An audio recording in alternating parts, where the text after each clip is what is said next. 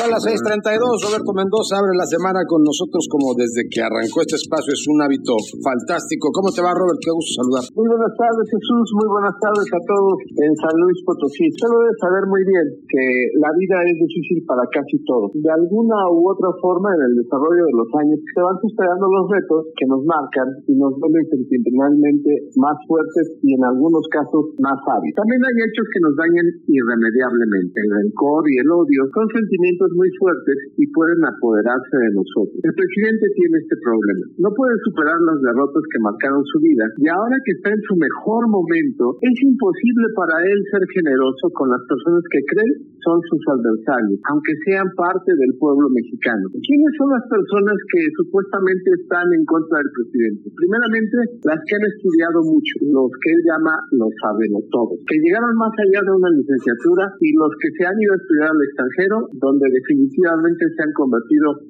en unos delincuentes, los que de alguna manera han puesto en riesgo su dinero, poco o mucho, y se arriesgan en un negocio. Los empresarios son, según este gobierno, en su mayoría, corruptos y ventajosos. Otro de los enemigos del presidente son los periodistas, no por su labor, sino por sus jefes que en prácticamente todos los casos desechan la idea del periodismo profesional y están al servicio de puras maquinaciones en contra de esta supuesta transformación. El sentido periodístico mexicano e incluso el sentido periodístico mundial es para el presidente y su vocero cercano a la mentira, a la falta de datos y a la ridícula exageración. Solo excepcionalmente los que publican noticias oficiales o que celebran lo que dice el presidente son dignos de llamarse periodistas. Todo indica que el presidente no quiere gobernar para todos, solo para los pobres y para las personas que piensan igual que él. Si no quiere vivir de una manera más cómoda y holgada, inmediatamente se convierte en un aspiracionista, en un miembro de una clase media que alejado con mucho esfuerzo de la pobreza y que en algunos casos no hay garantía de que no se regrese, se vuelve individualista, clasista,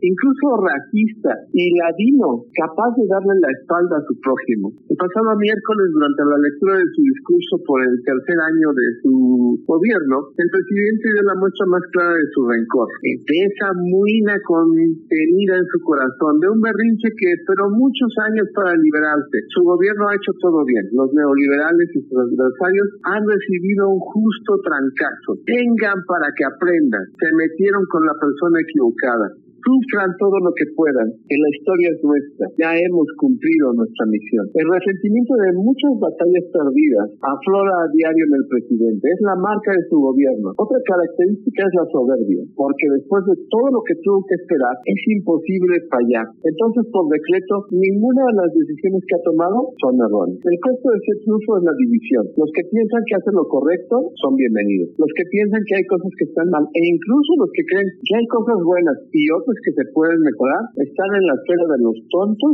y si tienen dinero, de los locos. La parte humanista del presidente es solo para sus amigos. No puede ser benevolente con todos. No hay magnanimidad para esa parte del pueblo que puede y quiere pensar diferente. La venganza sí es su fuerte. A la ida abierta del resentimiento se le agrega a diario la sal de la frustración de una transformación que avanza hacia el desastre. Muchísimas gracias, Jesús. Gracias a ti, mi querido Robert. Y hay que seguir a Roberto en redes sociales. ¿Dónde te encontramos? Por favor, sígueme en Twitter en arroba soy Mendoza, si son tan amables. Gracias. Hasta la próxima. Son las 6 de la tarde con 36. Vámonos con más.